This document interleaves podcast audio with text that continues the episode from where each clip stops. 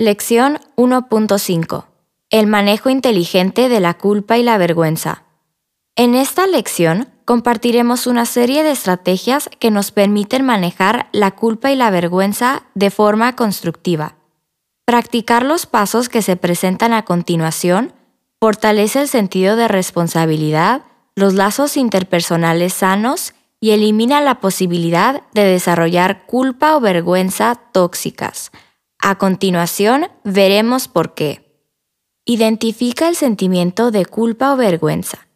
El primer paso para manejar sanamente la culpa y la vergüenza es reconocer que las estamos sintiendo. Para lograrlo, es de gran ayuda concientizarnos de las sensaciones fisiológicas que experimentamos al sentir estas dos emociones. Por ejemplo, la vergüenza muchas veces nos impulsa a cubrirnos la cara, genera sensaciones de calor en la parte superior del cuerpo y deseos de no estar presentes en ese lugar o momento. Por otro lado, al experimentar culpa, algunas personas tienen una sensación de cargar con un peso, de sentir el dolor ajeno que han causado y dolor de garganta. Otras se sienten impulsadas a taparse la cara y algunas tienen deseos de esconderse. Por último, debemos recordar en este paso que a menudo la culpa y la vergüenza se experimentan al mismo tiempo y por lo tanto es posible decir que estamos sintiendo estas dos emociones simultáneamente. 2. Si sentiste culpa, Identifica tu responsabilidad en lo sucedido. Tómate un tiempo para analizar si en verdad tú eres responsable de la situación o evento que enfrentas. En este paso, muchas personas hiperresponsables tienen que trabajar en establecer límites sanos e identificar si realmente les corresponde responder ante una situación determinada. Me siento culpable porque mi amigo se quiere cortar o lastimar a sí mismo. Me siento culpable porque mi amigo no cumplió con la tarea. Yo debía hablarle para recordarle. Me siento culpable porque no hice todo perfecto. Son frases que representan situaciones en las que posiblemente a la persona no le corresponde responder y por lo tanto no debería sentirse culpable por eso. ¿Alguna vez te has sentido culpable por algo que no te correspondía? En ocasiones, la culpa sí nos comunica una irresponsabilidad verdadera como se muestra en los ejemplos siguientes. Me siento culpable porque no hice lo que me correspondía en mi trabajo de equipo. Me siento culpable porque últimamente no he tratado con respeto a mis papás. Me siento culpable porque choqué el automóvil de mi amigo. Me siento culpable porque perdí la pulsera favorita de mi mamá. Cuando la culpa que sientes es producto de tu tendencia a ser hiperresponsable o de acumular culpa tóxica, debes identificar hasta dónde verdaderamente te toca responder en esa situación. Si te das cuenta que en realidad no te corresponde resolverle el problema a la otra persona, lograrás apagar tu sentimiento de culpa y ahí terminarás el manejo inteligente de esta emoción. Identificar hasta dónde te toca responder por alguien más en una situación determinada puede hacerse por medio de preguntas como ¿Realmente me corresponde pasarle la tarea a mi amigo? ¿Realmente soy responsable de que mi novio sea una persona feliz? ¿Soy responsable de que mis papás no se entiendan? ¿Soy responsable de mantener a mis amigas contentas todo el tiempo? Cuando la falta de responsabilidad se basa en un daño generado por algo que en realidad te corresponde hacer, continúa con los siguientes pasos. 3. Si sentiste vergüenza, identifica de qué manera actuaste en contra de la persona que tú deseas ser. Recuerda que una de las funciones primordiales de la vergüenza es comunicarnos cuando nos hemos salido del rumbo que nos encamina a actuar de acuerdo a nuestro ideal de persona. Identificar la manera en la que actuamos de acuerdo a la persona que deseamos ser nos ayuda a aceptar nuestro sentimiento de vergüenza como algo natural y contactar con nuestro deseo de ser. Marcela sintió vergüenza cuando sus amigos vieron su recámara tirada. Posiblemente Marcela tenga el deseo de ser una persona limpia y ordenada. Roberto sintió vergüenza cuando chocó el automóvil de su mamá. Posiblemente Roberto tenga el deseo de ser un buen conductor. Paso 4. Recuerda lo siguiente. Aunque me equivoqué, sigo siendo una persona valiosa. Todos cometemos errores. Pedirle a un ser humano que no comete errores es como solicitarle un árbol de manzanas que nos dé peras. Las equivocaciones son parte natural de nuestro proceso de aprendizaje. Tanto como dar manzanas es algo natural en la vida de un manzano.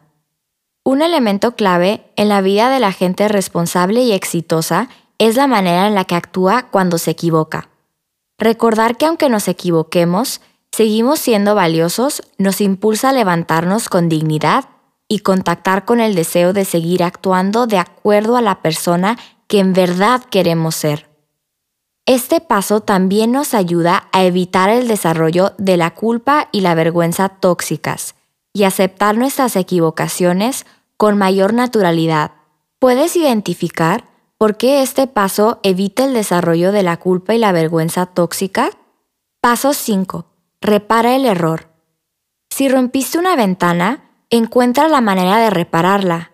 Si olvidaste hacer tu parte en un trabajo de equipo, Resuélvelo para que no afectes la calificación de tus compañeros.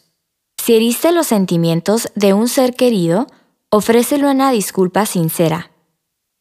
Uno de los fenómenos que me han sorprendido en mi experiencia profesional como terapeuta es el hecho de que en muchas familias no se practica el hábito de ofrecer disculpas sinceras.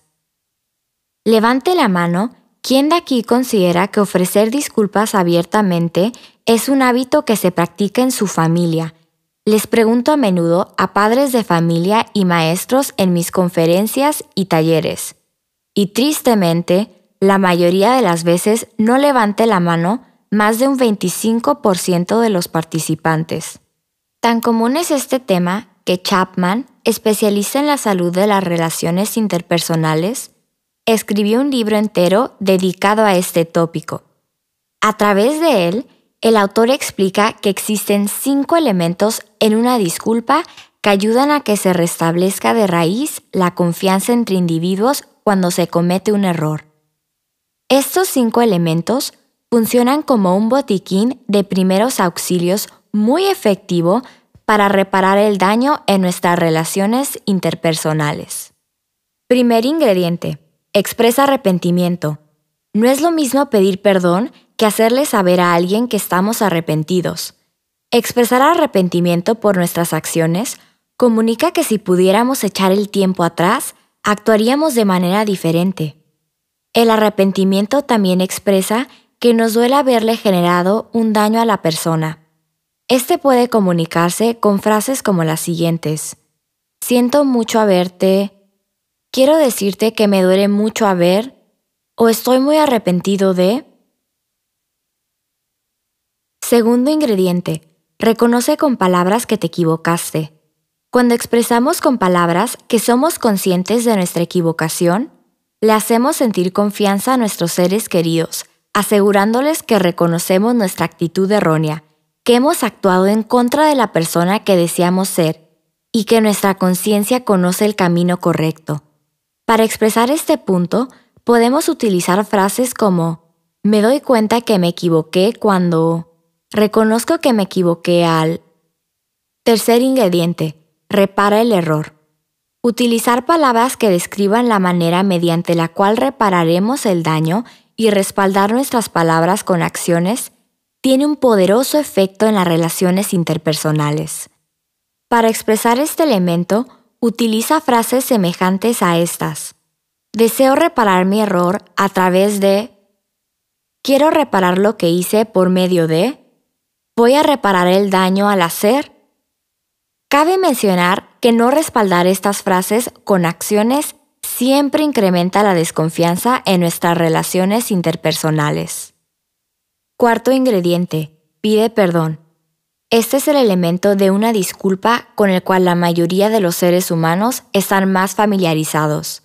La manera más común de comunicarlo es al decir, ¿me perdonas? Lo siento.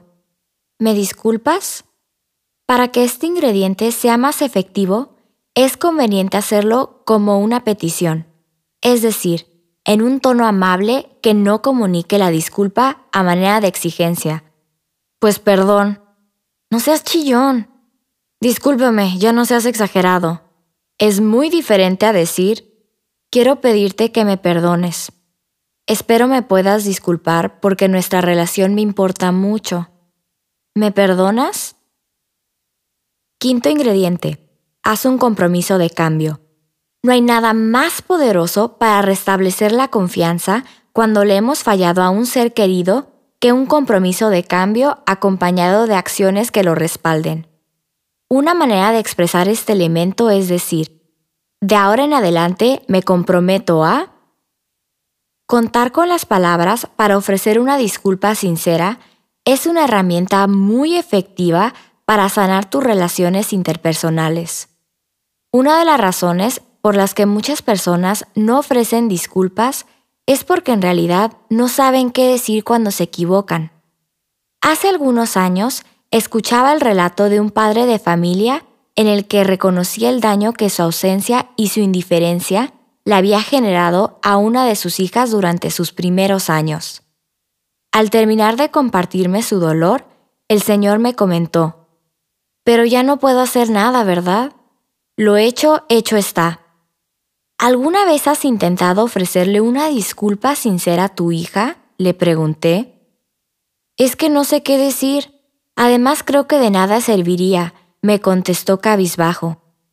Entonces le acerqué una hoja que contenía cinco frases que integraban los ingredientes de una disculpa sincera y le pedí que las completara por escrito. A continuación se muestran. Siento mucho haberte, Reconozco que me equivoqué cuando quisiera reparar el daño a través de... De ahora en adelante me comprometo a... ¿Me perdonas? Después de leerlas, el señor tomó la pluma lentamente y comenzó a escribir completando las frases anteriores. La pluma escribió sin parar, durante aproximadamente 30 minutos, frases que expresaban arrepentimiento, conciencia del daño causado, deseo de reparar un error, un compromiso de cambio y la petición de un perdón, al mismo tiempo que las lágrimas del Señor se derramaban inconteniblemente sobre la hoja de papel. Al terminar su carta, el Señor me dijo, Muchas gracias. Me diste las palabras que necesitaba para liberar un dolor que llevaba años dentro de mí. Semanas más tarde, tuve la oportunidad de volver a platicar con este padre de familia. En nuestro encuentro me comentó que días después de escribir la carta, se le entregó a su hija y agregó, me siento más cercano con ella y ahora llevo en mi cartera esas cinco frases porque estoy seguro que más adelante me serán de utilidad. Esa experiencia me permitió ver en todo su potencial la importancia de usar los cinco ingredientes de una disculpa sincera por eso te invito a llevar esas frases contigo. Lo más seguro es que en algún punto de tu vida también tendrás que reparar algún error con tus seres queridos. Paso 6. Aprende de lo sucedido.